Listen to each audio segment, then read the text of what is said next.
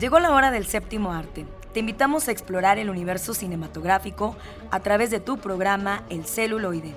Entérate de festivales, talleres, música de todos los tiempos, ciclos, grandes leyendas, cartelera, adaptaciones, historias, entrevistas, recomendaciones, el eco de las ciencias y mucho más. Arrancamos.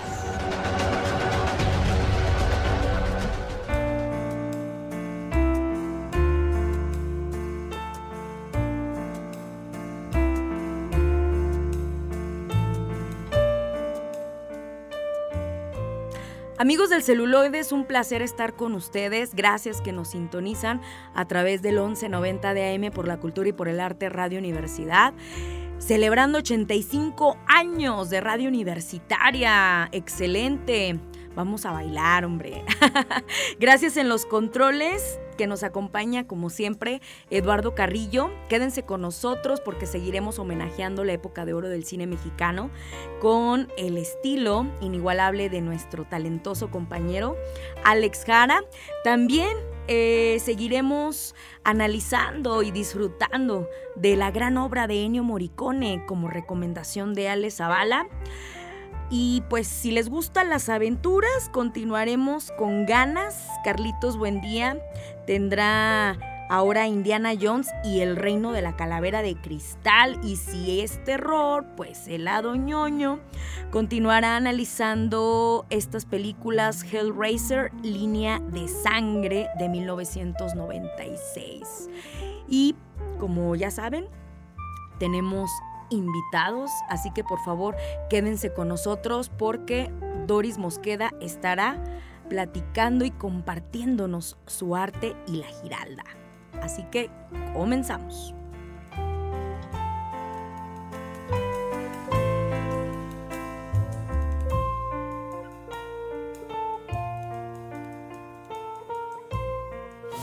Homenajemos al cine de ayer, época de oro.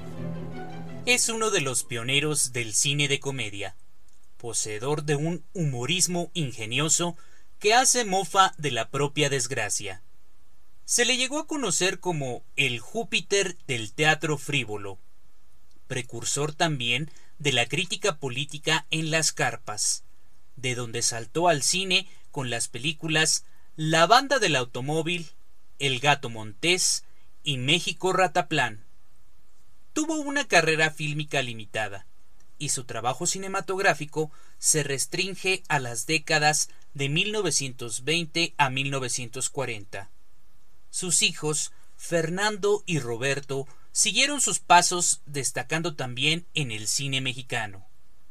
Hoy, en época de oro, recordaremos a Roberto el Panzón Soto. Bienvenidos.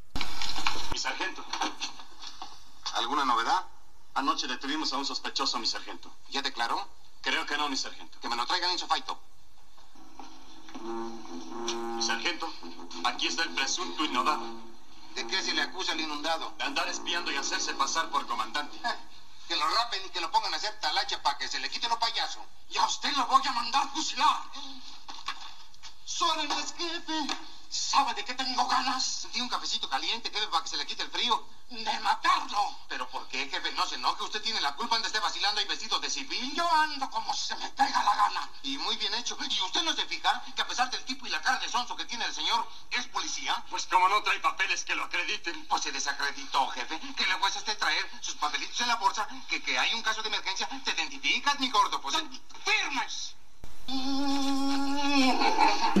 La participación de Roberto el Panzón Soto en la película El Bombero Atómico nos da la bienvenida a la emisión de hoy. Muy buenas tardes amigos radioescuchas, excelente sábado de cine para todos ustedes. Roberto Soto Martínez nació en Zacatecas, hijo de don Leonardo Soto y doña Emilia Martínez. El matrimonio Soto no tenía nada que ver con las artes escénicas y anhelaba para su hijo un porvenir en el medio eclesiástico. El joven había decidido cumplir los deseos de sus padres, a pesar de no sentir la vocación para el sacerdocio, hasta que la belleza y personalidad de una reconocida actriz cambiaron el rumbo de su vida. En entrevista para La Prensa de San Antonio, Texas, publicada el 28 de septiembre de 1933, don Roberto contó la historia de cómo pasó de seminarista a actor. Nací en Zacatecas, en el mero Zacatecas, y de esto ya hace muchos años. No, pero no me haga usted esa cara. Usted me busca las canas. Ya veo que se ha asustado diciéndose, pero ¿cómo le hará este Soto para conservarse tan bien? No, no hace muchos años que nací, porque si mal no recuerdo, fue por el año de 1892. Así es que saque la cuenta y verá que no soy tan viejo que digamos. Mis padres gozaban de una modesta posición, y cuando cumplí los 15 años, pensaron en darme carrera. ¿Sabe usted a qué querían que me dedicara? A la carrera eclesiástica. Decían que yo era un buen muchacho y que tenía una regular verba. Siendo bueno y con cierta facilidad de palabra, pensaron que yo saldría un buen sacerdote. La verdad es que no me gustaba la carrera del sacerdocio. No me sentía con gran vocación. Pero, ¿qué quiere usted? Eran mis padres y tenía que obedecerlos. ¿Qué cree usted, amigo periodista, que era lo que me tiraba? El comercio, amigo, el comercio. Quería ser comerciante, ser propietario de un gran almacén. Pero mi gozo se fue al pozo. Mis padres se empeñaron en que fuera sacerdote y, señor mío, un día de buenas a primeras al seminario. Y ahí tiene usted a Soto Seminarista. Yo me doblé y me dije, Roberto, no tienes más remedio que ser sacerdote. Y prepárate para que seas un buen sacerdote. Mis primeros años de estudio fueron bien aprovechados. Sin embargo, repito, no era mi vocación, pero tampoco hubiera servido para el comercio. Más tarde me convencí de que nací para el teatro para el público. Entré al teatro por un motivo pasional. Me enamoré de una artista que hacía temporada en Zacatecas. La seguí, tuve relación con ella, luego entré a formar parte de la administración de la compañía. Finalmente aparecí en las tablas. La actriz a la que se refiere era la famosa Socorro Astol. Ella era chilena hija de dos artistas de zarzuela, don Eugenio Astol y doña Consuelo Estrella. Nació en Valparaíso el 3 de octubre de 1886. Tenía su propia compañía de teatro y con ella hacía la gira en que conoció al joven Roberto. Con el tiempo formaron una familia y fueron padres del gran actor Fernando Soto Mantequilla y de su hermano Roberto Jr., también dedicado a la actuación. En 1930 participó en la película El Águila y el Nopal, del director Miguel Contreras Torres, junto a Joaquín Pardavé y Ramón Armengod. Dicha cinta fue la primera en venir con una pista de audio que acompañaba a la película para describir los diálogos y situaciones. Roberto realizó un total de 15 películas, dos de ellas al lado de Cantinflas. Carnaval en el Trópico de 1942 y El Bombero Atómico de 1952. Otras de las cintas donde participó son México Lindo de 1938, cinta musical dirigida por Ramón Pereda, protagonizada por el mismo Pereda junto a Adriana Lamar y el potosino Antonio R. Frausto. Adán, Eva y el Diablo de 1945 del director Alfredo de Crevena y protagonizada por Gloria Aguilar, Lauro Benítez y Alfredo del Diestro. Hay Palillo no te rajes de 1948 junto al cómico Jesús Martínez, Rosita Quintana y Fanny Schiller. Roberto Soto falleció el 18 de julio de 1960 a la edad de 72 años. Actualmente es más conocido por haber sido el padre del famoso y querido Fernando Soto Mantequilla, gran actor cómico secundario y de reparto de la época de oro del cine mexicano.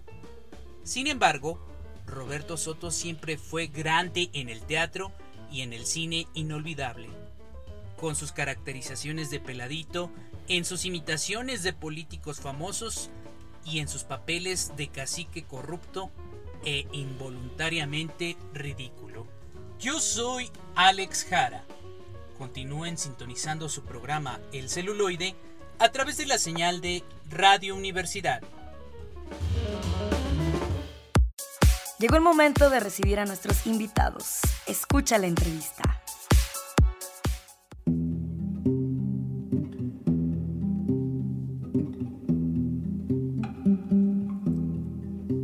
Amigos del celuloide, pues ya estamos aquí conociendo más personajes de nuestro bello San Luis Potosí.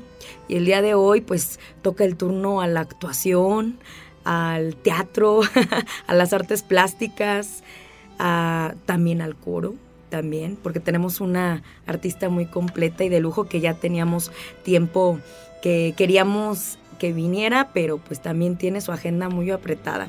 Para mí es un honor recibir a Doris Mosqueda. Ya habíamos tenido oportunidad de platicar con tu hermana, pero nos faltaba, ahora sí que nos, nos falta este tiempo para coincidir con cada una de ustedes porque es una familia de puros artistas. Muchísimas felicidades. muchas gracias, Patti.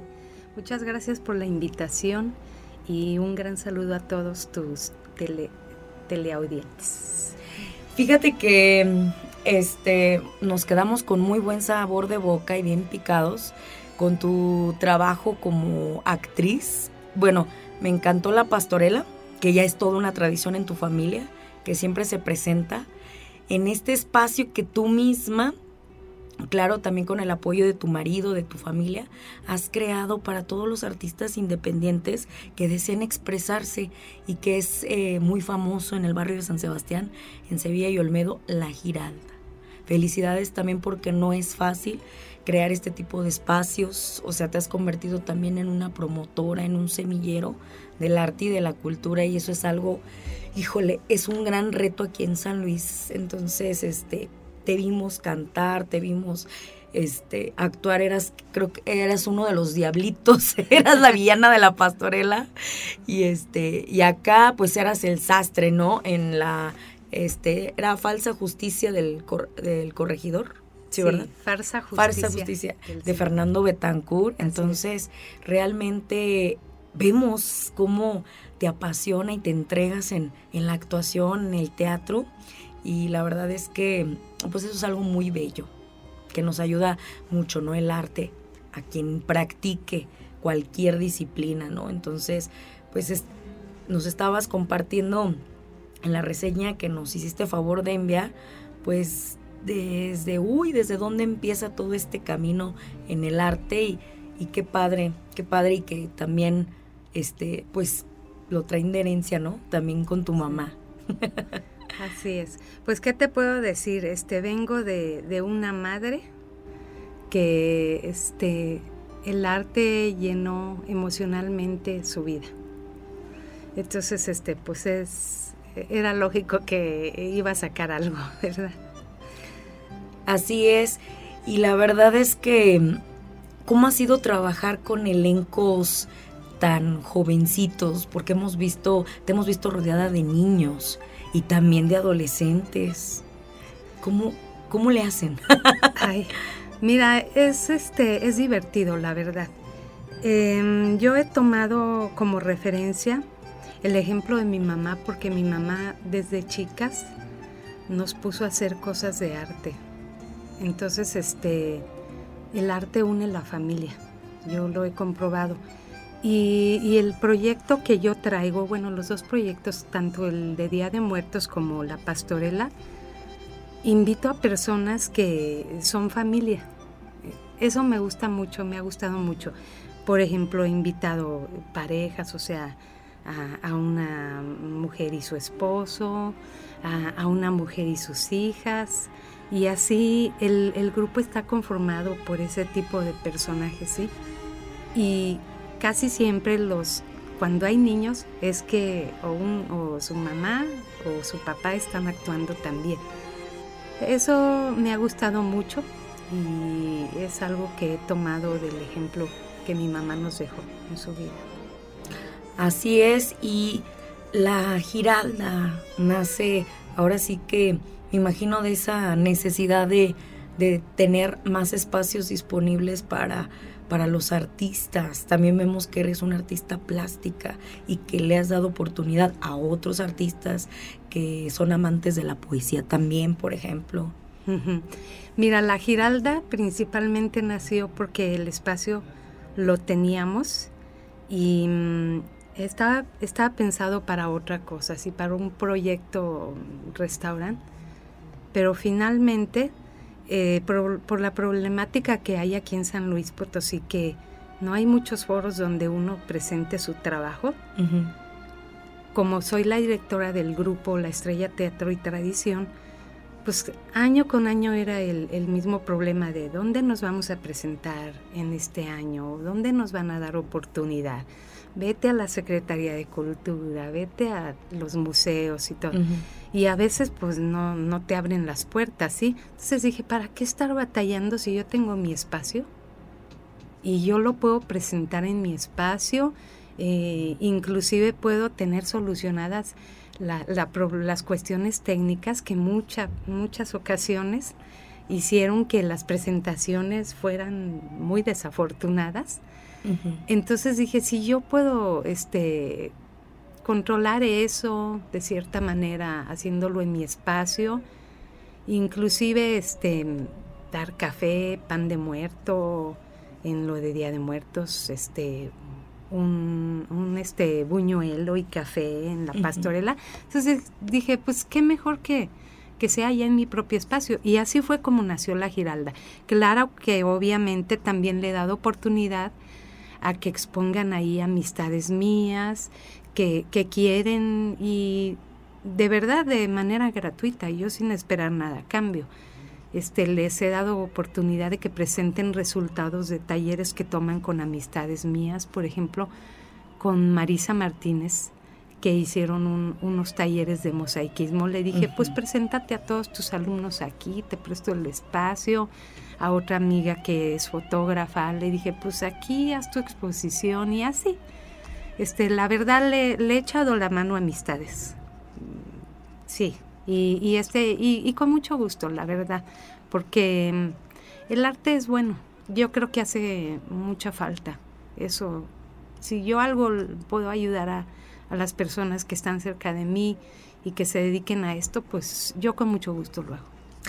Eh, eh, ¿Qué redes podemos eh, seguir para conocer la cartelera o lo que se va a estar presentando en este foro cultural y artístico que es La Giralda? Mira, me pueden buscar, por ejemplo, estoy como La Giralda en, Facebook, inclusive por mi propio nombre, Doris Mosqueda, y ahí este también yo, yo publico siempre. Ahorita el proyecto que, que tengo mensualmente, le di la oportunidad a un grupo que se llama Poesía en Libertad, ah. dirigido por Susi Aguilar. Ella una vez al mes se presenta con su grupo y hacen un recital poético ahí en la Giralda y ¿Son los miércoles? ¿Es, ¿Es, un miércoles de cada mes. Ah, eh, nada más no está no está este así definido que miércoles, o sea, puede ser como el primero, como el segundo, el tercero, el cuarto del mes a las a las seis de la tarde. Ya, yo te agradezco y sí, ya estaré viniendo. Claro que el sí. evento. Muchísimas gracias, pues seguimos con más. Y llegó el momento de las recomendaciones. ¿Qué hacer en este fin de semana?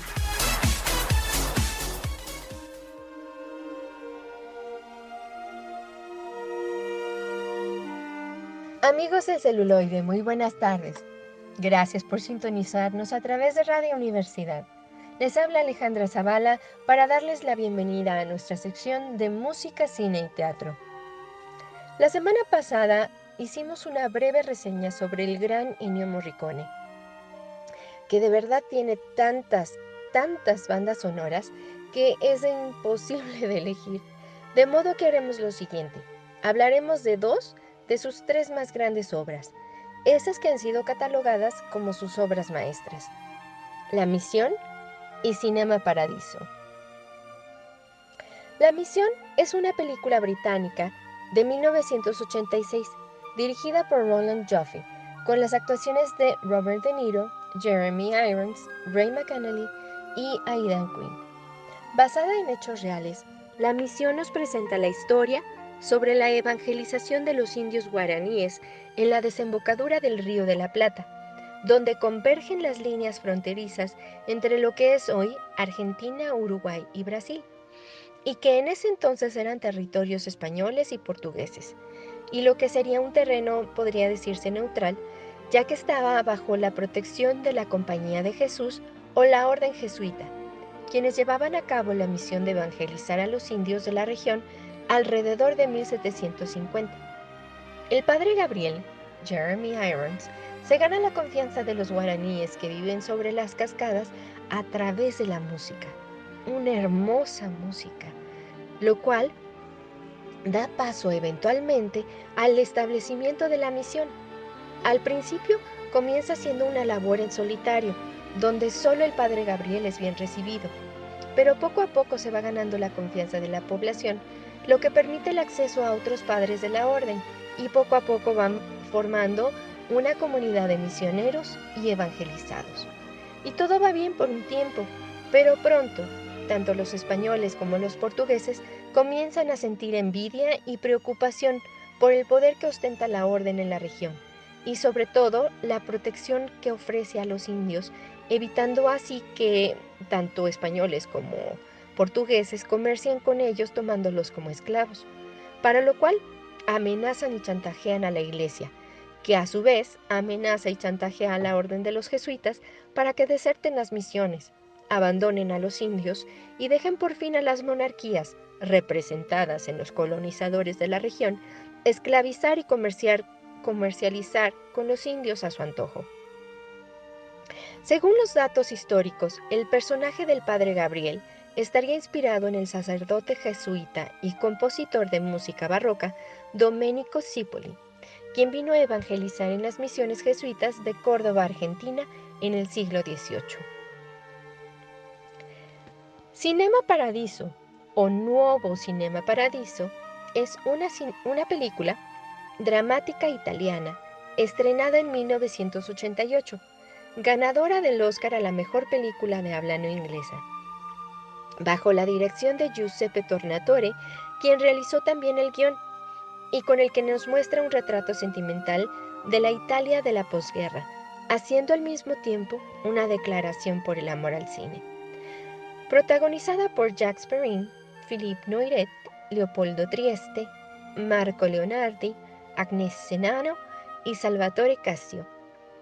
La música y la banda sonora son obviamente de Ennio Morricone, pero también participó su hijo Andrea Morricone en este filme componiendo el tema de amor para la misma. Esta es la historia de un famoso director italiano, Salvatore Di Vita radicado en Roma, que al volver un día muy noche a su casa, se encuentra con la noticia de que Alfredo ha muerto. Mientras su novia duerme tranquilamente, él evoca las memorias de su infancia, en las que aparece el mencionado Alfredo, y con las que descubrimos poco a poco que Salvatore es el hijo de seis años, travieso y muy inteligente, de una viuda de la Segunda Guerra Mundial que al crecer sin padre desarrolló una fuerte amistad con Alfredo, quien es el hombre encargado de operar el cinematógrafo del pueblo y quien ayuda a Salvatore, apodado Toto, a aprender el oficio, el cual recae en él tras un terrible accidente en el que Toto logra salvar a Alfredo, pero este no escapa del todo ileso.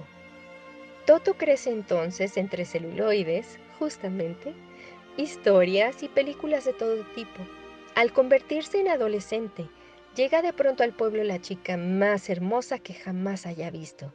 y por supuesto se enamora de ella. Pero ella es hija de un hombre de dinero y por supuesto su familia no aprueba su relación, por lo que terminan separándolos. Al desaparecer ella, Alfredo convence a, convence a Toto de irse a Roma y lo hace prometer que se olvidará de todos y de todo y que no volverá jamás.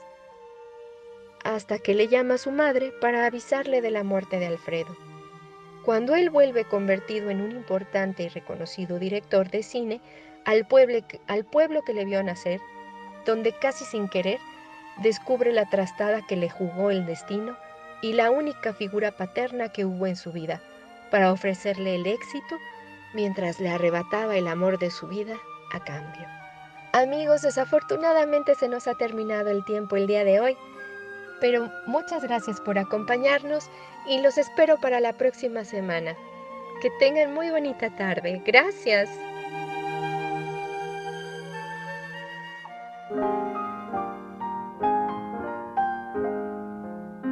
Bienvenidos a la sección de ficción, cómics y otras rolas, donde ahondaremos en elementos de la cultura nerd. Adelante con esta sección.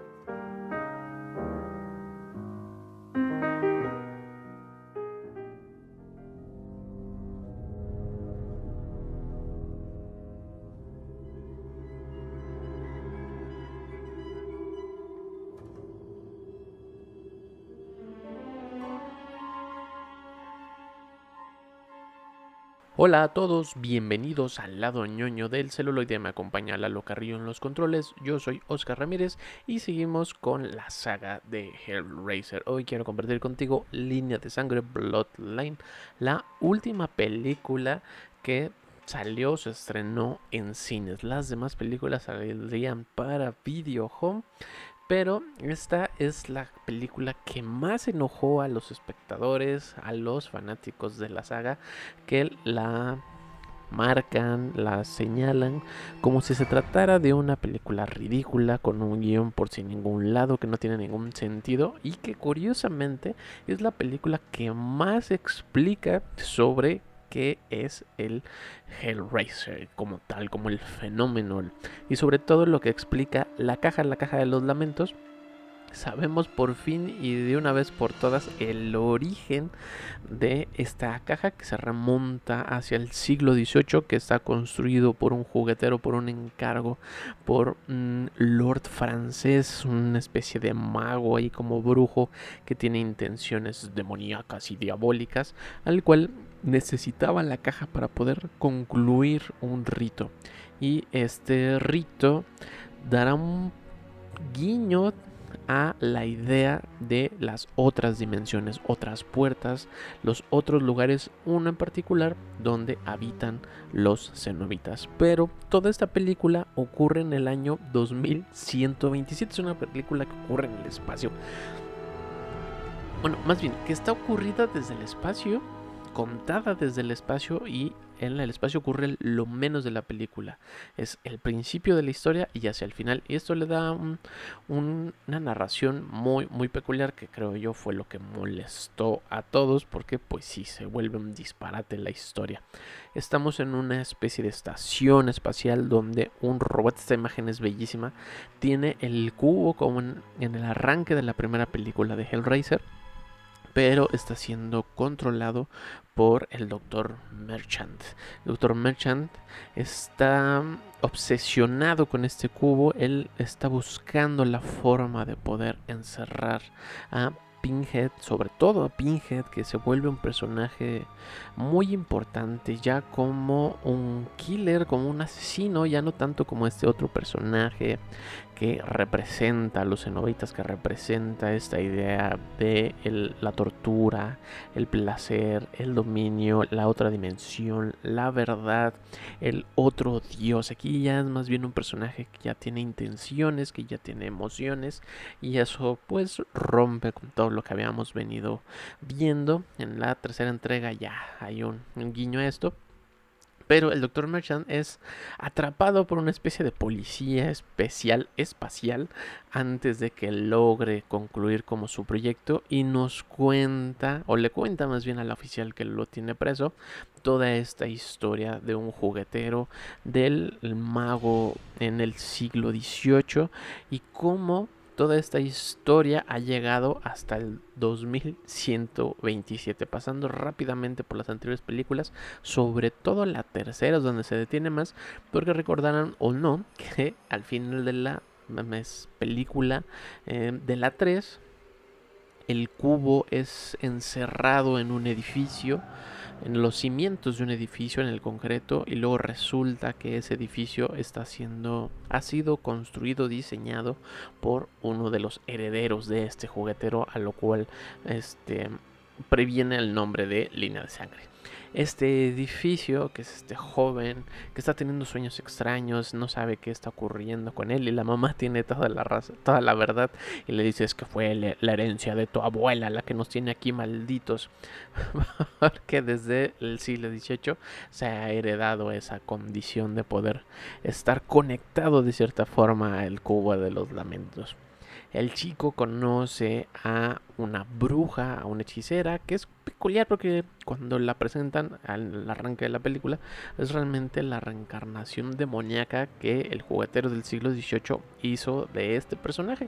Y entonces esta bruja engatusa, engaña a este joven arquitecto, diseñador de edificios para que pueda mejorar, potenciar el poder de Pinhead. Él sabe que hay algo extraño, descubre la forma en cómo poder encerrar a Pinhead dentro de un cubo más grande que es el propio edificio, una dinámica ahí de la misma figura del cubo de los lamentos, la caja de los lamentos. Y entonces eh, la película se vuelve en otro sentido. Esta parte que traía más como la idea del sueño, la perversión, la y todo se convierte en una correlación entre la bruja y Pinhead porque ella lo puede mandar llamar a través del cubo que lo encuentra nomás por un azar ahí del destino muy tonto. Y entonces este los dos buscarán la forma de poder liberar para siempre a Pinhead y sobre todo Pinhead se ha vuelto con unos diálogos mucho más fuertes, más contundentes, más siniestro, más intenso y se ha vuelto un asesino, así despiadado, donde ya no le importa como servir a la filosofía de los cenobitas, ya no le importa servir a esta idea del leviatán que era importante en, las anteriores entregas, aquí se olvida este dios supremo y se convierte más en un deseo carnal muy humano y creo que esto fue lo que enojó a muchos con la idea ya de esta película, porque pues, les era sumamente ridículo, porque todo esto nos lo, está contando, nos lo están contando desde 2127, el doctor este, Chappell, que está eh, pues confesándose ante esta oficial.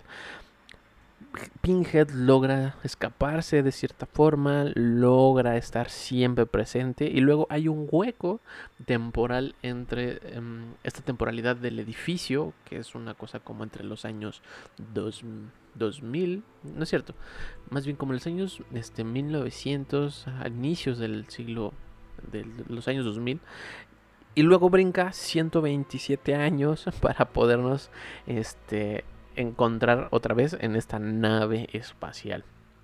Cuando Dr. Merchant acaba de contar toda esta tragedia, la película pues está muy loca la forma de contarlo, porque justo es, todo esto es un, un cuenta atrás, es una especie de flashback, no es un flashback porque no es un recuerdo, sino más bien le está narrando este recuerdo y ese recurso fue muy popular en, en los años 2000 para poder contar las historias y que tuviera como cierta veracidad, quisiera como real el cuento o la historia. Entonces es peculiar en esa película porque justo es la película que más explica, la película que tiene más detalles, tiene nombres, tiene intenciones, los el propio Pinhead revela sus intenciones carnales humanas, donde está un poco hastiado de la idea de los cenobitas que rompe con el personaje, insisto.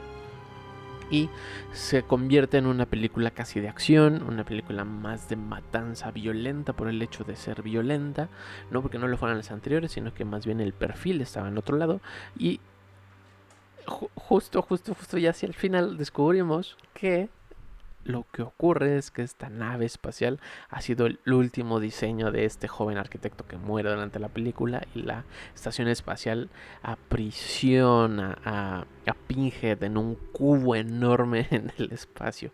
A lo cual poco antes lo que ocurre es una dinámica de muy personal entre Pinhead y el Dr. Merchant porque se han conocido durante siglos, han conocido a los herederos de este juguetero, de la hechicera, y resulta un caos inverosímil porque antes todos podían acceder a la idea del cubo y no importaba porque eran eh, convocados los cenobitas en esta búsqueda de otros placeres, otras experiencias donde lo carnal ya no era suficiente y rompe todo eso, todo eso que había llamado la atención de las películas, para presentar una cosa más carnal, más banal entre la idea de la venganza. Y entonces la película cuenta otras cosas aportando todo, o no todo, la parte más eh, amplia de la historia de la saga de Hellraiser y esto acabó molestando a un montón de gente porque la película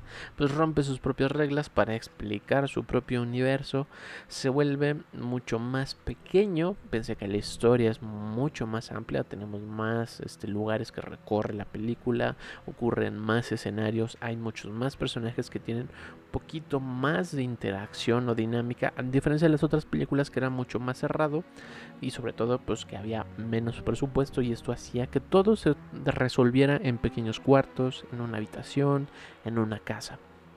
Y aquí hay un recorrido mucho más amplio, se vuelve más tradicional la forma de contar la historia, ya no es tan terrorífica porque está enfocada hacia el drama y las películas de acción.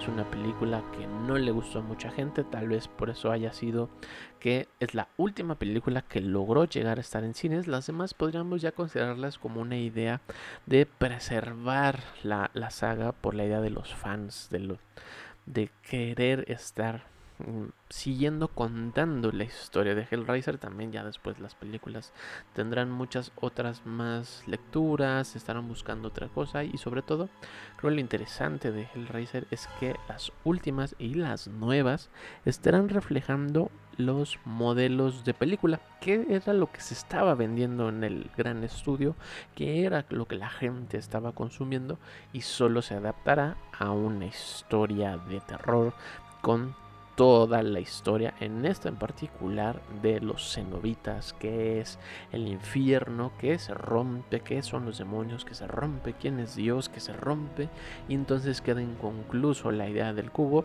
a lo cual al cierre de la película nos da la salida de Pinge de la última caja que le iba a aprisionar y no sabremos más de la, de la saga hasta varios, varios, varios años después te recomiendo que veas Hellraiser 4 Bloodline. Creo que es una historia que está, pero yo hasta mejor contada. Tiene una estructura más simple, es un poco más dinámico, es más sencillo. Y creo que esto justo fue lo que molestó a todos, porque las otras películas eran un poquito más rebuscadas. Había que jugar con la intención del director, con la intención de la propia historia, lo que nos daban los diálogos.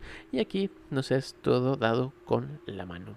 No olvides seguirnos en nuestra página de Facebook, estamos como El Celuloide y ahorita continuamos con más recomendaciones con Carlos Buen Día en la parte de Te quedaste con ganas de El Celuloide. Nos estás escuchando a través del 1190 del AM.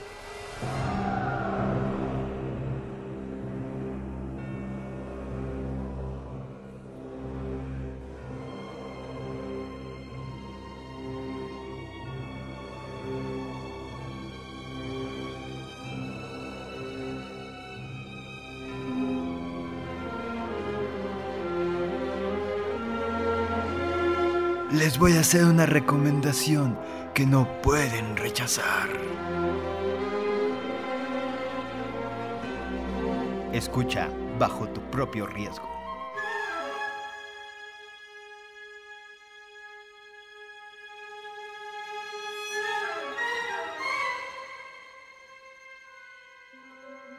Hola amigos y amigas de El Celuloide, bienvenidos a esta sección donde estamos repasando en este eh, momento las películas de Indiana Jones de la saga. Esta es la tercera. Si ustedes acaban de sintonizarnos o acaban de encontrar este programa, pues váyanse en Spotify a los episodios pasados. Nos encuentran como El Celuloide Radio Universidad. Ahí podrán descubrir lo que platicamos sobre Indiana Jones y el Arca Perdida, Indiana Jones el Templo de la Perdición. Ahora platicaremos de Indiana Jones y la Última Cruzada la tercera parte de esta saga de Indiana en donde este se da como eh, ¿Se acuerdan que la vez pasada les dije que era una secuela que parece precuela? Este, una precuela que parece secuela, pues ahora esta es una secuela que parece precuela. Cosas extrañas que ocurren en la cabeza de Steven Spielberg y George Lucas, los creadores de este personaje. Esta película es la última que se estrenó en la década de los años 80, se, se estrenó en 1989 exactamente, y habla justamente de como que en ese momento ellos creían que ese era el cierre ya completo de Indiana Jones, como que no iba a haber tal vez más. Había una posibilidad con los estudios de tal vez hacer cinco eh, películas, pero en ese momento hablaban de, bueno, esta es la tercera, esto es como lo, que obligatoriamente estaríamos a hacerlo, o lo que normalmente se hace, una trilogía, así que este es el momento de darle un cierre. Y cosa curiosa, para hacerlo, retomaron cosas del pasado de Indiana Jones para hablar de como personaje, aquí termina Indiana Jones, este, hablan sobre su pasado y sobre su origen, ¿no? Lo vemos desde el inicio con este prólogo en donde eh, a mí se me hace como la cosa más bonita del mundo. Muchos dirían como de, ay, qué aburrido, ¿no? O sea, como de, ¿para qué nos cuentan el origen de las cosas, ¿no? Pero a mí la forma en que lo hicieron es muy padre porque en ese prólogo veremos a un muy, muy joven Indiana Jones, este, que daría pie después a, a la serie de televisión Las aventuras del joven Indiana Jones, obviamente, ¿no? Que hay, a veces como que ya, como en retrospectiva, o sea, yo no estuve en cuando se estrenó esta película, pero pues ahora que las veo en retroceso, sí es como de, ay, claro, ¿no? Hiciste este prólogo para luego hacer este spin-off, ¿no? Donde vas a contar como con otro elenco o como con otras personas sin necesidad de traer a la misma producción las aventuras de Indiana Jones. Y es como de ahí medio, se note como, como esta especie de como product placement tal vez, no necesariamente, pero como el de, ahí está la idea, ¿no? Y ahí está como, si la película es un éxito, de aquí podemos irnos para sacar más. Es como de construir una historia ya pensando en cuánto dinero o qué otras historias vas a poder contar. Entonces ahí como, como que la mente de George Lucas trabaja mucho así. Y, y a veces me gusta, a veces a mí en lo personal no, porque siento que están ahí como muy a fuerza. Pero en este caso creo que funciona muy bien, o al menos a mí me encantó, porque este, en este pequeño prólogo al inicio de la película nos contaron la primera aventura que tuvo Indiana Jones. Él siendo un Boy Scout, así como el joven Steven Spielberg lo fue, descubre a unos saqueadores ahí de la de, de catatumbas que encontrarán la cruz una cruz muy preciada que habita en la, localidad, una cruz que se consideraba perdida de oro con joyas y entonces Indiana Jones se las robará y tratará de llevárselas al sheriff local. Y esto dará inicio a todo lo característico de Indiana Jones, que es su sombrero, su látigo, su temor a las serpientes, el cómo actúa este siempre imprudentemente, sin pensarlo, ni dos segundos de, oye, es lo que estoy haciendo está bien, pero que su principal motor es, es que debe de estar en un museo, ¿no? Este artefacto debe de, de ir a un museo para ser conservado, para ser estudiado y para ser compartido con las demás personas que, y ahí también descubrimos que su papá pues es medio negligente, ¿no? O sea, como de su hijo llega con una cosa de hace 500 años, este, hablando de que le encontró, se la quitó a unos ladrones y su papá así como ni en cuenta, ¿no? Ahí como, y también da pie a uno eh, de los... Eh, cortes como más bellos que me gustó de la saga. Ustedes han notado que en la primera película empieza con el logo de Paramount, que es como una montaña, y se disuelve, se convierte en, en una montaña del Perú. En la segunda, si mal no recuerdo, la cara de Indiana Jones se convierte en una montaña cuando acepta la misión de ir a buscar las piedras preciadas al templo de la perdición. Y en este caso hacen un match cut, se le llama, que es básicamente tratar de que un corte se parezca al siguiente tanto en composición, en dónde están colocados los personajes, desde dónde lo estamos viendo. Y entonces justamente el ladrón le, le, regala su sombrero fedora, eh, muy icónico de Indiana Jones al joven Indy. Y este al momento como que hace una, una, acción de... Lo hace para abajo y cuando él le eleva la cara, ¡zas! Ahí cortan y se convierte en Indiana Jones. En una aventura que está teniendo en Portugal donde está buscando justamente el mismo artefacto 20 años después donde ahí está el mismo personaje que se lo quitó, este, ahora se lo quiere este, volver a quitar porque se lo robó, están en un barco, hay una pelea, el barco explota y esto nos llevará justamente a eh, eh, la película está ambientada un año, si mal no recuerdo, eh, después de Los Cazadores del Arca Perdida. ah, no, en 1938. 1936 es Los Cazadores del Arca Perdida. Entonces está ambientada dos años después. Y, en este momento Indiana Jones, la, la, relación que inició en Los Cazadores del Arca Perdida, al parecer como que nadie quiere ahondar en eso, pero al parecer ya no la tiene. Pero en este caso recibirá este como como una misión en donde le dicen, encontramos, eh, bueno, creemos que encontramos el Santo Grial. Y entonces Indiana Jones, en este momento en donde él como que vuelve a, está como otra vez en este ciclo de aventura tras aventura, tras aventura, tras aventura, acepta la misión de buscar el, Santo Grial, principalmente porque le dicen, ah, es que encontramos esta... Eh, piedra que nos puede dar la ubicación de dónde está un documento que nos puede llevar al Santo Grial. Y él dice, pues bueno, si ya la encontraron, pues ¿por qué me necesitan a mí? Dice, ah, es que la persona que la, la estaba estudiando desapareció. Y dice, ¿y eso a mí qué? Dice, pues el que desapareció es tu papá.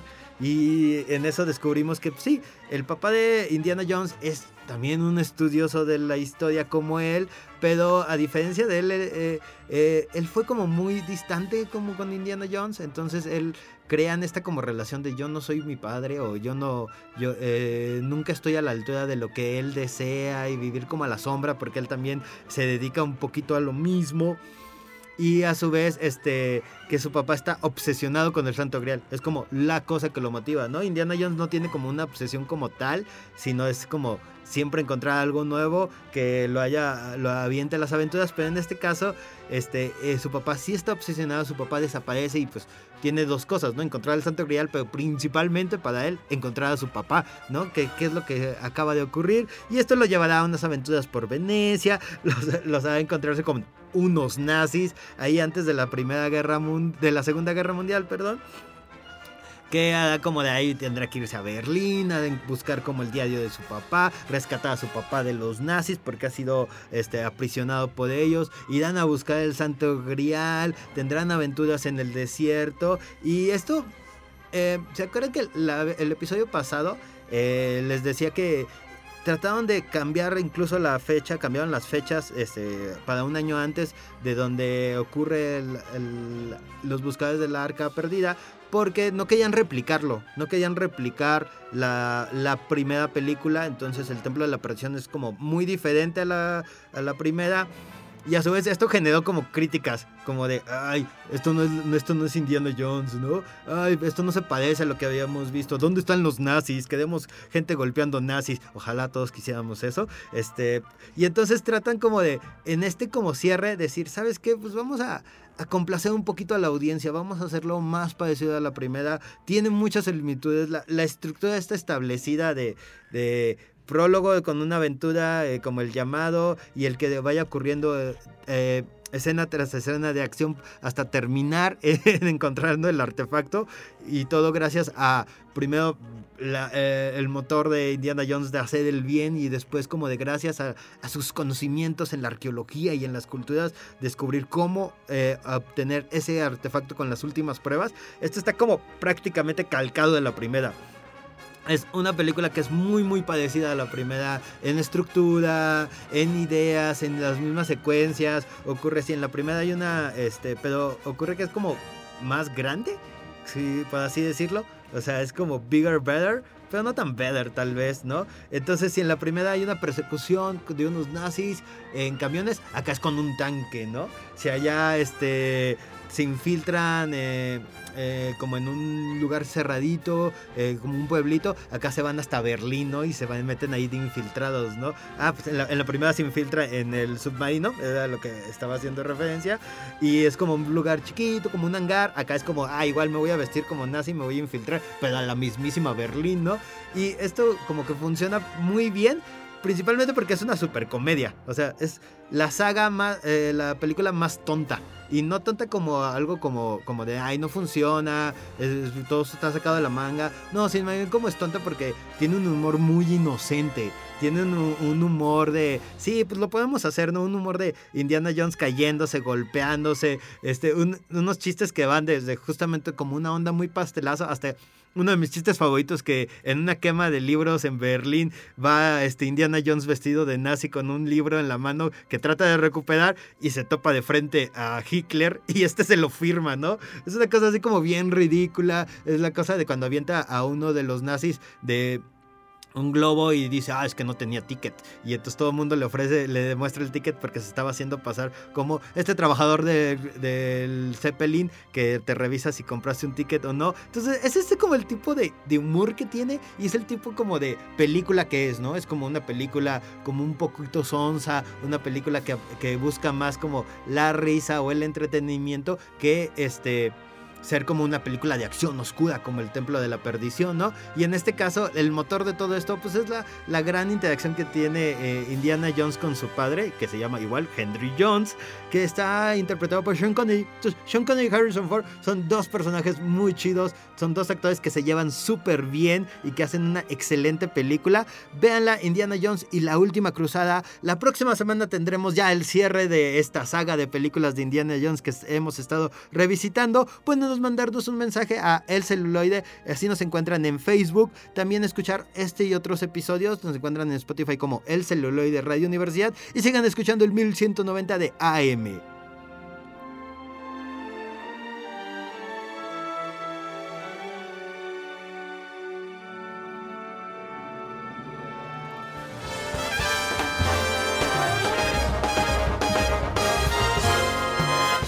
Esto fue El Celuloide. Escúchanos por el 1190 de AM. Teléfonos en cabinas 826-1348. Síguenos en nuestras redes sociales y YouTube. Nos encuentras como El Celuloide. Dirección de Radio y Televisión de la Universidad Autónoma de San Luis Potosí.